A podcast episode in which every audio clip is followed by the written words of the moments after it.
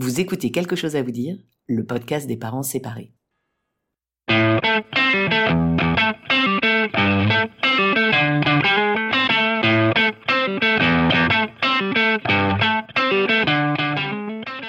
Comment dire à ses enfants qu'on se sépare? Et après, comment on s'en sort financièrement? Et pour les vacances, on fait quoi? La décision de se séparer et ses conséquences sur notre vie familiale et personnelle chamboulent inévitablement notre quotidien. Mais on s'en sort. Je m'appelle Pamela Morinière et vous écoutez la saison 1 de Quelque chose à vous dire, le podcast des parents séparés qui s'en sortent. Tous les 15 jours, j'interviewe des parents séparés, mais aussi des professionnels du divorce et de la séparation pour apporter un point de vue d'expert sur une situation bouleversante qui touche près d'un couple sur deux et que l'on a tendance à banaliser alors que ses conséquences sur notre vie familiale et personnelle sont titanesques. J'espère que ce podcast vous aidera à mieux vivre votre séparation en préservant vos enfants. Mais place à l'épisode du jour. Bonne écoute.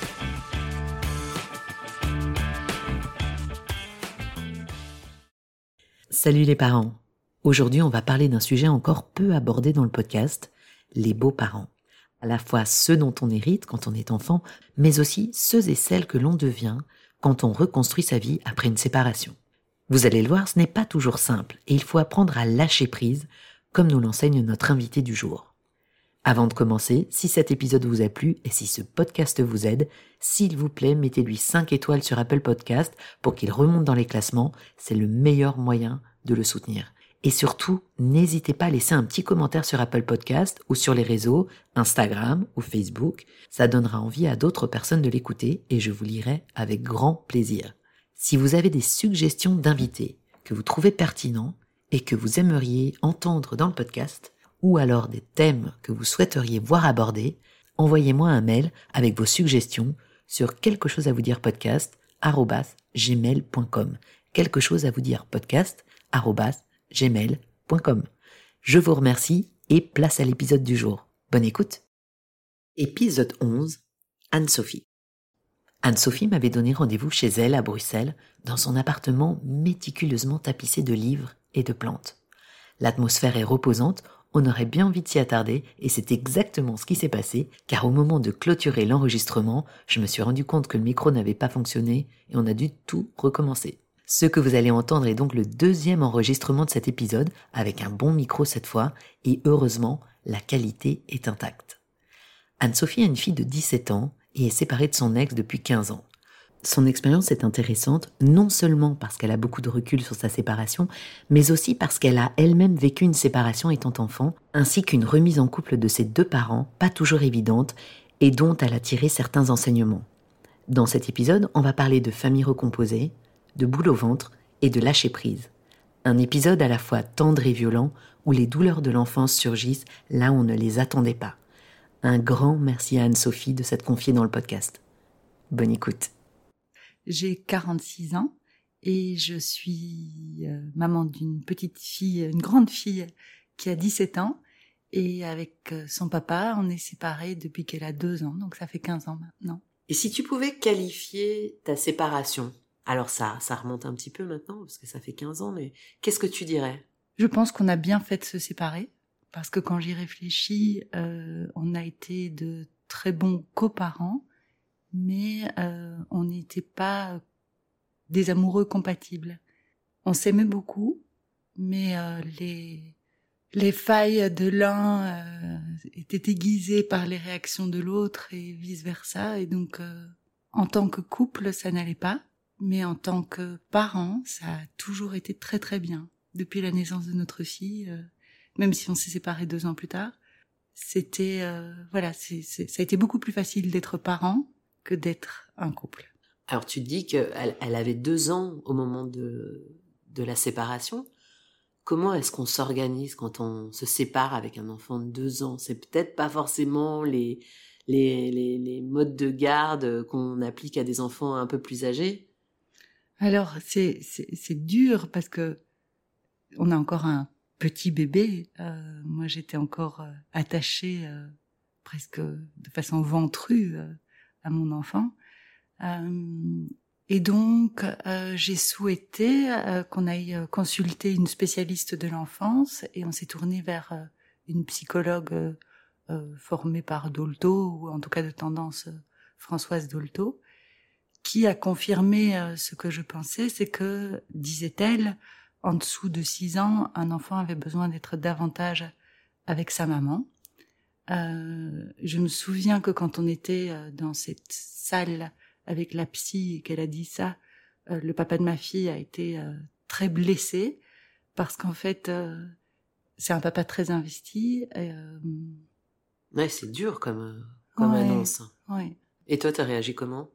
Alors moi, c'était c'était c'était ok pour moi. Donc le ce qu'elle avait mis, ce qu'elle avait émis comme idée, c'était que notre petite fille pouvait euh, aller chez lui, je crois que c'était une après-midi et peut-être une nuit par semaine, si je me souviens bien. Et, euh, et, donc on a mis ça en place au début. Et puis, euh, bah lui, lui, euh, le papa, il était déjà papa d'un petit garçon qui avait six ans quand notre fille est née, et il avait euh, une semaine sur deux, puisque quand il, il s'était séparé quand le petit garçon avait quatre ans, et, et il avait une semaine sur deux, donc petit à petit, on s'est calqué là-dessus. D'autant plus que moi, j'ai acheté un appartement euh, et j'ai dû faire des travaux énormes. Et voilà, avec un, bébé en plus, euh, c'était compliqué. Donc, comme c'était un bon papa, euh, je... petit à petit, voilà, il a, il a pris la relève et ça s'est bien passé. Ce qu'on a décidé de mettre en place à ce moment-là, c'était de pas faire des semaines de sept jours, ce qui me semblait trop long, et pour elle et pour moi. Donc, on, on coupait la semaine en deux. Le, euh, on s'était calqué évidemment euh, sur ce qu'il avait mis en place avec son ex-femme, c'est qu'il retrouvait les enfants euh, le vendredi après l'école, et donc voilà, ils allaient à la même école en plus, les, deux enfants. Donc il les prenait le vendredi et le mercredi, l'enfant, enfin notre notre fille, elle venait chez moi le mercredi quand elle était chez lui la semaine et, euh, et elle allait chez lui le mercredi quand elle était avec moi la semaine. Et donc comme ça, en faisant, euh, en, en, partageant plus ou moins les semaines quand même de manière équitable avec euh, cette petite période où votre fille était chez l'un et chez l'autre, qui m'a l'air de fonctionner.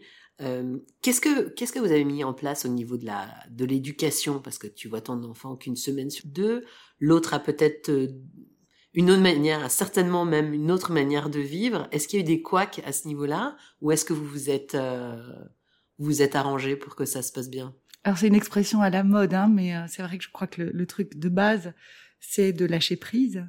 Euh, moi, par exemple, je je suis très sévère avec les sucreries et c'était pas la même règle là-bas, mais je n'avais pas à intervenir sur ce qui se passait là et et pour autant, euh, voilà, je mettais mes règles chez moi. Et, euh, et pour le reste, euh, je dois dire que et souligner qu'on était d'accord, parfois même sans se parler. Je me souviens que notre fille Violette, ce sera plus facile de dire son prénom, donc parfois Violette disait quelque chose qu'elle avait vécu à l'école, elle m'expliquait une situation et je lui donnais mon avis. Elle me disait ah c'est marrant, papa m'a dit la même chose et on s'était ah, pas chouette. Ouais, on s'était pas concerté. Donc en fait, on était, euh, oui, on s'est, on s'est beaucoup plus, beaucoup aimé, euh, et ça a été compliqué, comme je disais, en tant que couple, mais mais la la communauté de de pensée euh, a été très naturelle. Donc donc elle a été, je crois qu'elle a baigné dans dans des valeurs communes. les livres, je me souviens, voilà, c'était les livres et les valeurs Bon, à part les, sucreries, mais là, voilà, j'ai lâché prise. Oui. Et s'il y avait, euh, si tu pouvais changer quelque chose dans cette séparation, s'il y avait quelque chose que tu aurais voulu faire différemment, ça aurait été quoi? Eh bien, je pense rien. Je crois que, je crois qu'on, je referais comme, comme on a fait. On a tâtonné, mais comme on a vraiment euh, placé euh, le bien-être de, Violette au, cœur de, de la séparation. Par exemple aussi, on s'est arrangé pour être toujours proche géographiquement. C'était plus facile euh, à l'école euh, par rapport à l'oubli éventuel du matériel euh, X ou Y. Euh, C'était pas loin d'aller l'un chez l'autre, donc donc ça c'est quelque chose qui était très bien aussi. peut-être plus d'organisation parce que c'est vrai qu'on a on a on a été en freestyle mais mais ça s'est très bien passé mais euh, peut-être plus vite mettre en place un compte commun peut-être euh, utiliser plus un agenda Google mais ça n'existait pas à l'époque euh, ah, mais parce que vous n'aviez pas de compte commun au départ? Non moi j'aime beaucoup les les vêtements et donc je me souviens que je me disais bah, tiens j'achète beaucoup de vêtements et puis mais en même temps lui aussi. Mais j'étais parfois euh, je calculais ce qui ce qui pouvait retourner là-bas ou pas parce que j'étais pas sûre de le revoir et j'avais envie de de voir mon enfant avec les vêtements que que j'avais choisis et que et que j'aimais bien lui mettre.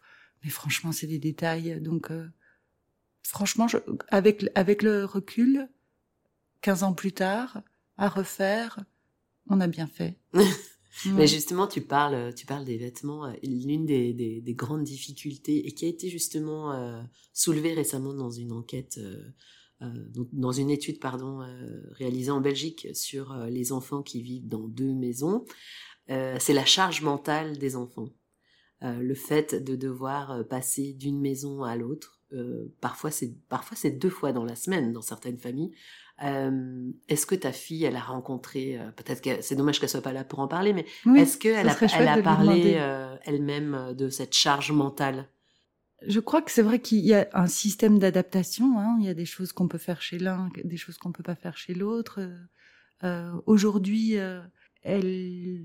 Le fait de devoir trimballer ses affaires d'une maison sur l'autre. Voilà, voilà. Donc ça, nous, on avait veillé à ce qu'elle ait sa garde-robe chez l'un chez l'autre avec voilà des, des, transferts évidemment de, de, choses comme je disais. Euh, mais euh, elle ne voyageait pas avec une valise. Or aujourd'hui à 17 ans elle trimballe sa valise. Elle râle pas trop? Si si ça l'embête euh, mais donc on reste très près géographiquement. Elle va elle va à pied de de, de l'un chez l'autre. Elle trouve que c'est trop long mais on parle de 10 minutes à pied. Euh, mais c'est vrai qu'avec sa petite valise qui roule euh, et c'est c'est pas toujours très chouette mais oui, certes, c'est une charge mentale, mais je crois qu'effectivement, avec des enfants, déjà éviter ça, le, transport avec une valise pour euh, alléger ça. Il y a aussi tout le problème des fournitures scolaires, euh, des choses à ne pas oublier l'un chez l'autre. Donc c'est vrai qu'une proximité géographique, dans notre cas, euh, a été possible et a aidé beaucoup, oui. Tu m'as parlé, quand on a préparé cet entretien, de ta propre situation, du fait que tu es toi-même une fille de parents divorcés. En quoi est-ce que ta propre expérience t'a servi dans, dans ta propre séparation? Alors c'est marrant parce qu'en fait on reproduit d'une certaine manière et en même temps pas du tout. C'est vrai que soit il y a une amie qui m'avait dit ça, on reproduit ou on répare. Mmh. Et je pense que moi j'ai veillé à réparer des choses. Donc la reproduction, c'est que j'avais exactement le même âge que Violette quand mes parents se sont séparés. Mais euh, puisque je suis née en 76, le divorce de mes parents était un vrai divorce euh, puisqu'ils étaient mariés et c'était en 78.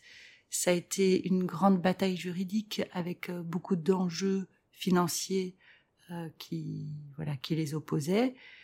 Et moi j'étais au centre de tout ça, donc j'étais, je me sentais ouais trimballée et un enjeu et je voulais juste pas reproduire ça. Je voulais vraiment que que notre enfant soit au centre, mais qu'on évite de se disputer pour de l'argent.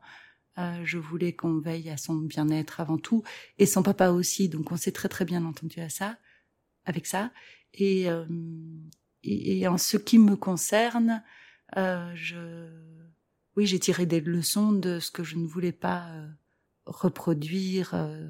Qu'est-ce qui t'a marqué toi dans la séparation de tes parents? Euh, leur mésentente et euh, qui t'ont fait subir?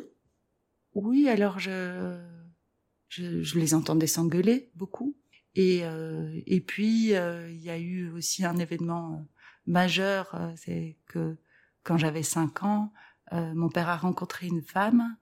C'est marrant parce que quand j'y repense, il me l'a annoncé. La première question que je lui ai demandé, c'est est-ce qu'elle aime bien les enfants? et euh, parfois, je me dis, c'est fou quelle préscience parce que. Elle et qu'est-ce qu'il a répondu? Oui, oui, bien sûr. Et alors, elle, elle a, elle a montré au début que elle aimait bien les enfants, mais en fait, assez vite, elle a révélé son vrai visage, euh, mi-cruella, mi, euh, sorcière de Blanche Neige et elle a elle a vraiment été horrible avec moi parce que je crois qu'elle était jalouse, jalouse de ma maman et jalouse de ne pas pouvoir faire d'enfant. Donc assez vite, elle a constaté qu'elle était stérile, elle a fait une fausse couche, je me souviens, je, je... c'était c'était c'était dur, c'est vrai. Et puis ils ont adopté une petite fille qui était bébé encore et j'avais 9 ans et à ce moment-là, tout a basculé, elle a elle a considéré que c'était comme si ce bébé était en verre et que moi j'étais un danger alors que j'étais super contente d'avoir enfin une petite sœur puisque le système le système qu'ils avaient, qui était vraiment un très mauvais système, qui avait été mis en place par le juge, c'était un week-end sur deux. C'est ce qui mhm. se faisait à l'époque. Donc la maman avait la garde sur deux chez le papa. La maman avait la garde principale et euh, moi je j'allais donc euh, un week-end sur deux et c'était. Euh, ce qui est aussi énorme pour une maman d'avoir l'enfant pendant pendant 15 jours quasiment d'affilée et puis une semaine sur deux l'enfant part. Oui certainement, mais ça se passait bien chez ma maman avec euh, donc euh, elle, elle, avait rencontré un, un homme, c'est pour ça qu'elle avait quitté mon père. Euh, assez vite, ils ont fait mon frère. Je, je l'appelle toujours mon frère. Et je n'ai jamais dit demi-frère, sauf parfois quand il faut spécifier. Quand je parle du père de mon frère, les gens me regardent bizarrement. Mais donc voilà, on avait, on avait un, on avait une chouette famille. Et, et, et sauf que moi, je m'en allais, laissant mon frère là. Et et j'avais pas je, je, n'avais pas envie d'aller chez mon papa euh, déjà c'était pas la même ville donc j'avais pas de copains euh, je passais du temps avec eux donc c'était quelle ville alors en fait par rapport à parce que là on est à Bruxelles ici Ta maman, elle habitait où? elle habitait elle habitait Bruxelles mais quand quand elle a quitté mon père euh, en fait donc mon père et ma mère habitaient Nivelles euh, mon père est resté toute sa vie à Nivelles et puis euh, ma mère a d'abord été vivre à la mer, à Middelkerk, mmh. donc j'allais à l'école en flamand. Et euh, bah évidemment, géographiquement, euh, c'était c'était compliqué. Donc, euh, soit c'était en voiture, soit parfois on me mettait dans un train aussi. On me confiait au, au chef de gare. Je me souviens plus très très bien. C'était à l'époque où les chefs de gare faisaient du babysitting. Oui, voilà. Je sais pas, je me souviens de la gare du midi et de l'odeur de chocolat, euh, mais euh, à part ça, je sais pas très bien comment comment ça se passait. Si quelqu'un venait, si mes grands-parents habitaient Bruxelles, je sais pas. Ça, j'étais trop petite. Et puis quand j'avais six ans, on est venu euh, s'installer à Bruxelles. Donc c'était Bruxelles-Nivelles, c'était plus. Ça combien de kilomètres Nivelles d'ici? Hmm, Des kilomètres, je sais pas dire, mais c'est environ 25 minutes en voiture. On mettait 25 minutes en voiture et donc voilà, c'était le, le vendredi soir, j'allais là-bas. Je... Il y avait aussi une grande différence entre euh, le système chez ma maman et le système chez mon père et ma belle-mère. Et alors aussi euh, la, la, cuisine. Euh, mon beau-père était cuisinier, ma mère cuisinait très bien aussi.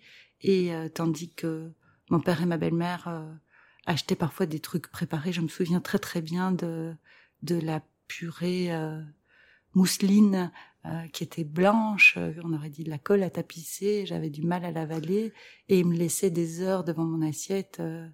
il m'enfermait dans la cuisine jusqu'à ce que j'ai fini mmh. ça. Enfin, c'était pas sympa, quoi. C'était pas chouette. Mais tu t'as jamais parlé à ton père de, des problèmes que, que tu avais vis-à-vis -vis de ta belle-mère ou de la manière dont elle te traitait, par exemple, parce que peut-être qu'il s'en rendait pas compte. Elle faisait ça davantage dans son dos, en effet, mais quand je lui en parlais, il lui en parlait, et après elle m'engueulait. Euh, donc elle mettait une salle. En fait, elle, elle faisait régner un peu la terreur, et donc euh, j'ai assez vite compris que je faisais mieux de la fermer et de me conformer et d'attendre que le week-end passe. Mais justement, c'est intéressant que tu parles de, de, belle-mère parce qu'on a, on a aussi des, des, des, auditeurs et des auditrices qui sont des belles-mères, des beaux-pères. Euh, c'est un sujet qu'on a très peu abordé en fait jusqu'ici. Est-ce que tu aurais un conseil à donner aux adultes qui arrivent comme ça dans une belle famille, qui ont tout d'un coup de beaux enfants et qui doivent, parce que c'est pas facile non plus, essayer de trouver leur place dans tout ça? Qu'est-ce qu'on peut faire pour que pour que ça se passe bien, du mieux possible en tout cas, avec des enfants qui n'ont pas forcément envie de voir leurs parents avec une nouvelle personne? Et puis tout notre vécu qui fait que voilà on arrive dans une un nouvel un nouveau mode éducatif peut-être une nouvelle maison certainement même.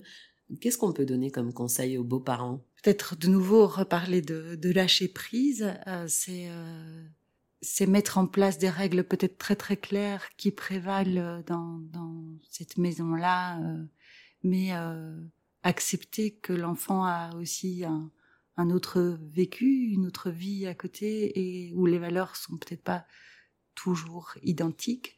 Et je crois que le plus important, vraiment, vraiment, vraiment, c'est de ne pas critiquer ouvertement ni ces valeurs de mise de l'autre côté, ni a fortiori euh, l'autre parent. C'est euh, arrivé, ça t'est arrivé ah, toi Oui, oui, et euh, ça c'était vraiment quelque chose que je vivais très mal. Donc en plus des tensions qu'il y avait, la, la critique de ma mère que j'adorais, c'était c'était insupportable pour moi, à tel point qu'alors que, comme il y avait la terreur, il y avait le silence, je, me taisais, je, me disais, voilà, comme je disais, ça, va passer. Mais euh, un jour, je, me suis, je suis intervenue, je me souviens très bien, on était à table et euh, cette marâtre, parce que voilà, là, je crois qu'elle elle a bien mérité ce, nom vilain. Hein. Elle, euh, elle critique ma mère en l'appelant par son nom de famille et encore pas simplement le nom de famille. Elle l'appelait la euh, Van den. Euh, voilà. Donc elle, elle avait un nom compliqué ta maman. très belge. Non, mais donc euh, elle, elle disait son nom de famille avec le, le, le déterminant euh, là devant. Alors je, je, suis intervenue et j'ai dit non, elle ne s'appelle pas la Van der Pipperzel, je sais plus comment j'ai dit, mais elle s'appelle Dominique. Et alors là, mon père est intervenu. C'était la première fois, je n'avais jamais vu faire ça. Il a dit elle a raison. Et je pense pas que qu'elle se soit excusée, mais donc tout ça pour dire que je crois que critiquer ou, euh, médire ou, euh, ou dénigrer l'autre parent est la pire des idées qui soit. Alors, pour en revenir un petit peu sur ta séparation, on parle de coparentalité. Euh, Qu'est-ce que c'est pour toi la coparentalité? Ça veut dire quoi? Ça veut dire que les intérêts de l'enfant priment. Ça veut dire qu'il faut quand même pas mal de communication. Euh, voilà, pour, euh, pour assurer un suivi scolaire et médical. Nous, on a, on a toujours été, oui, un peu en, freestyle, en se disant quel contrôle, qui amène, qui amène Violette chez, chez l'ophtalmo. Bah, c'était plutôt moi, puisque moi-même j'ai des lunettes voilà, on ça une fois par an. Mais alors, on allait, on allait choisir les lunettes ensemble, par exemple. Mhm. Euh, moi, j'allais chez l'ophtalmo, mais les, la, la, la, paire de, de lunettes, on la, on la choisissait ensemble. On impliquait, on impliquait aussi euh, son frère. Euh, voilà, on allait, on allait ensemble. On essayait de faire ce qu'il y a à faire ensemble, peut-être même des anniversaires. On a été, on a été parents en fait, et, et, sans ambiguïté. En fait, on a, on a aussi abandonner euh, l'espoir de. on a vu que ça ne marchait pas entre nous, donc. Euh, mmh. Il n'y a pas d'ambiguïté à ce niveau de votre relation. Est-ce que vous abordez la question de la charge mentale? On a parlé de la charge mentale des enfants, mais la charge mentale des parents séparés, c'est quelque chose aussi. C'est vrai que ce qui est difficile euh, dans, mes souvenirs, c'était ça, c'était aussi d'être toute seule avec avec un enfant non-stop et donc sans relais. Et euh, en plus de travailler, euh, oui, bien sûr. Mais comment euh, tu t'organises, par exemple, la semaine où tu l'as? Est-ce que tu mets des, des, des, choses en place pour que pour, pour arriver à tout gérer? Elle est un peu plus grande, donc un peu plus autonome. Mais ça. essaie de te replonger, mettons, 5 ans même, en 5-10 ans en arrière. Alors, il y avait, j'avais des horaires, des horaires variables donc je mettais, je m'arrangeais pour faire les horaires les plus pourris la semaine où je ne l'avais pas. C'était euh, quoi les horaires pourris C'était travailler jusqu'à minuit. Ah, oui. Et il y avait aussi commencer très tôt. Donc donc la semaine où je l'avais, je m'arrangeais pour commencer très tôt. Je lançais beaucoup de choses en télétravail, puis je la conduisais à l'école, puis je revenais vite vite pour continuer mon télétravail. Et puis je finissais tôt, donc j'arrivais à aller la chercher à l'école tôt et, et à bien profiter d'elle Un peu crevé alors, j'imagine, ah, oui, la oui. semaine où tu l'avais. Oui. Et la, et la semaine où tu l'avais pas, c'était. Bah, j'étais crevée aussi parce que je travaillais tard. Non, c'est pas vrai parce que je, euh, je me souviens que c'est, pour moi, c'était un petit peu quand je, je modélisais la chose, c'était frigo vide, frigo plein. C'était, Mhm. euh, je parlais euh, aussi de. de- C'est tellement vrai ça, Ouais. frigo plein. Et- Ça fait écho chez moi. Et puis, euh, sinon, je, je parlais aussi, bah, je disais pas bracelet électronique, je disais femme afghane, euh, parce que c'est vrai que j'étais euh, contrainte de rester à la maison. Je prenais des babysites parfois, hein, mais mais euh, la semaine où je l'avais, je, je, bah, je voulais profiter d'elle déjà. Mhm. Et, et donc j'étais un petit peu coincée à la maison et ça me ressemble pas tellement. Donc la semaine où je ne l'avais pas, pour peu que je ne travaillais pas le soir, je sortais quand même beaucoup. Alors justement, puisque tu parles de tout ça, j'ai une petite question à te poser. T'es plutôt Tinder ou Bumble? C'est quoi Bumble?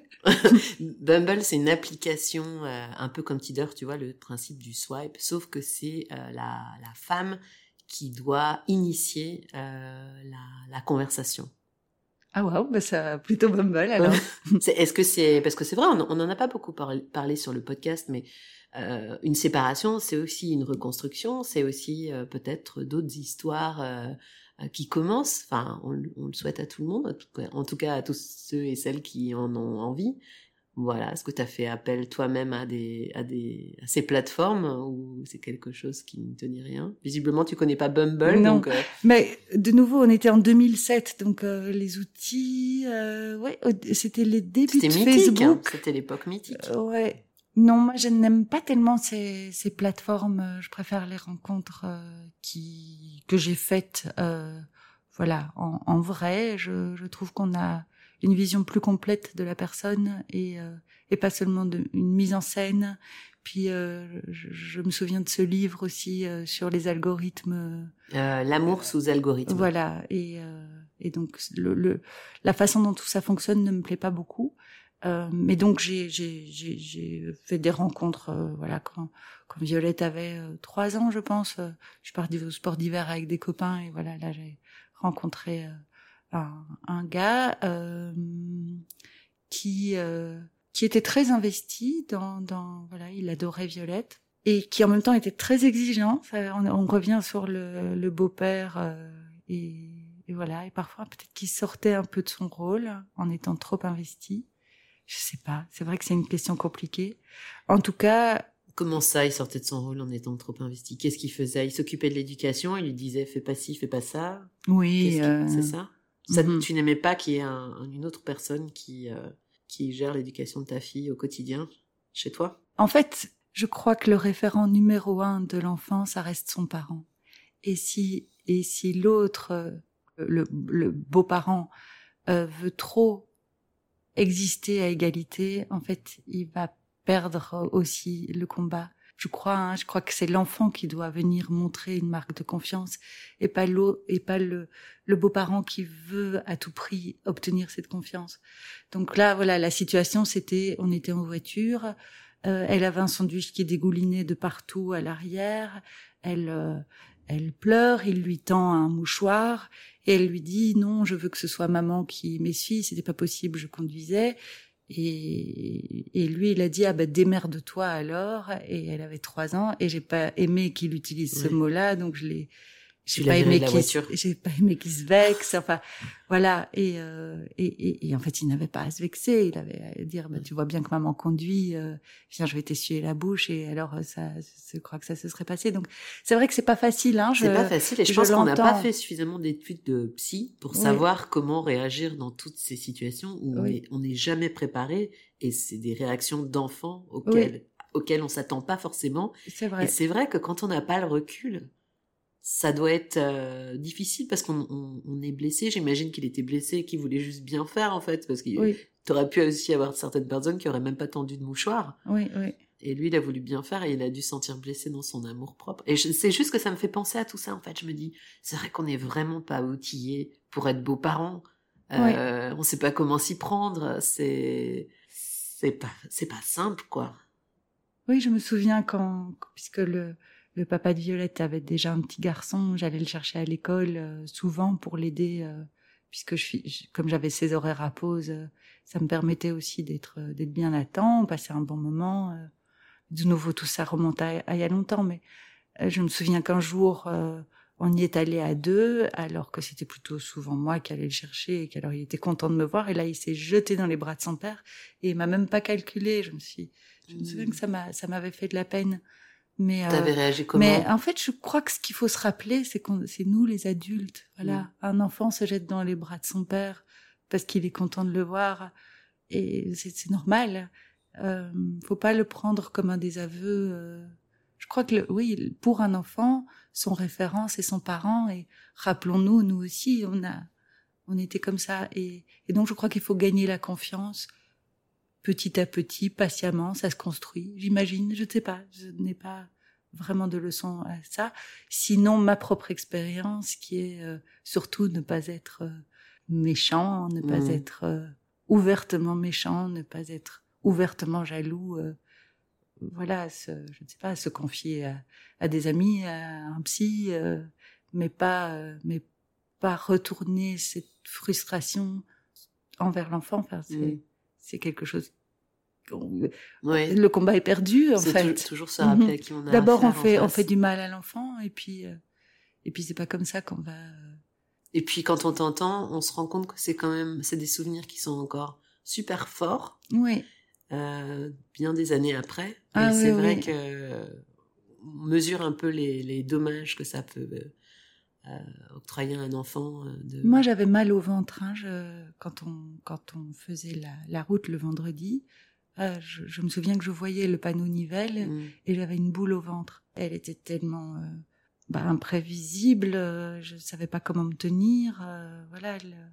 Et comme je l'ai dit, je pense surtout quand quand ma petite sœur est arrivée, puisque j'étais responsable de tout. Euh, si sa tétine tombait, c'était moi qui l'avais enlevée exprès pour la faire pleurer. Euh, et euh, si un biberon était renversé, et ça aujourd'hui vraiment, je me dis, je connais mon père, c'est lui qui rouf rouf mettait vite le, le gouda n'importe comment, faisait tomber le biberon, mais mais elle voyait à chaque fois une attention, une intention malveillante, alors que vraiment je n'en avais pas. Bon, j'étais juste contente d'avoir un autre enfant là-bas.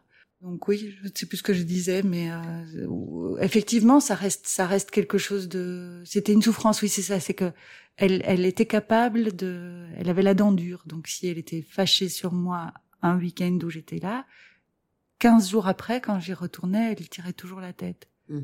N'importe quoi. Oui, c'est c'est dur, effectivement. Euh, Puis elle me donnait des punitions. Euh, euh, j'avais voilà puisque c'était la terreur j'avais vite vite rangé ma chambre et euh, pour que ça paraisse propre, j'avais fourré du linge sale dans, dans, dans la garde-robe et elle m'avait fait copier 100 fois je ne dois pas ranger mes culottes sales dans la garde-robe.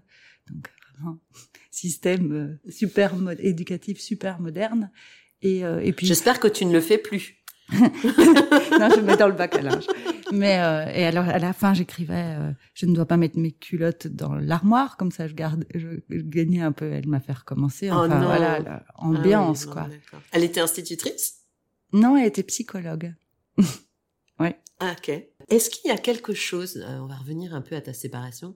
Est-ce qu'il y a un livre, un film, une activité, quelque chose qui t'a permis de qui t'a donné le, de la force, de l'énergie euh, dans une période qui est quand même pas simple. T'en parles avec beaucoup de recul maintenant, mais quand on est dedans, c'est quand même pas simple. Qu'est-ce qui t'a aidé pendant cette période-là? À part peut-être un psy ou une psy. Alors, euh, donc c'était l'hiver. Euh, j'ai accepté de rentrer dans l'hiver et de, de de, de, me mettre au chaud et, euh, et de, de, de, vivre ma tristesse. Et puis euh, le printemps est revenu, donc euh, là après les sorties et tout ça, je ne sais pas, j'ai vécu cette euh, ce renouveau assez positivement, mais donc il m'a fallu plusieurs mois.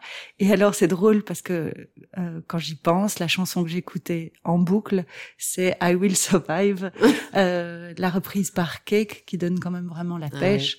Et, euh, ces paroles sont juste dingues. Et, donc oui, on, on y survit, on, on, se réinvente et, et le printemps est au bout du, du, du tunnel aussi. Merci beaucoup Anne-Sophie pour, euh, pour ce partage. Merci aussi d'avoir euh, exploré un peu davantage toute tout cette, ce chapitre des belles-mères et beaux-parents, dont je pense que, et beaux-pères, dont je pense qu'on reparlera euh, très bientôt. Avec plaisir. Euh, on sait qu'il faut plus mettre nos culottes sales dans la garde-robe. voilà on retiendra aussi. Et on parle aussi d'époques différentes, hein, puisqu'on parle de, de, la fin des années 70, début des années 80, et on est maintenant déjà en 2020. J'espère que j'imagine que les choses ont changé. les punitions comme ça. Les systèmes de garde aussi ont évolué. Merci. Bonne journée à toi. Bonne journée.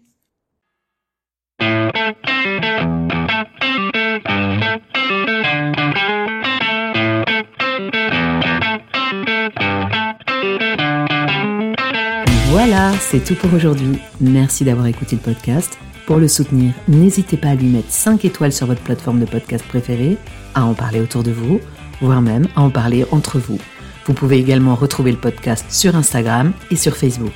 Et si vous avez des suggestions ou des commentaires, contactez-moi sur quelque chose à vous dire podcast gmail.com. Quelque chose à vous dire podcast gmail.com. On se retrouve dans 15 jours pour un nouvel épisode et d'ici là, portez-vous bien. Ciao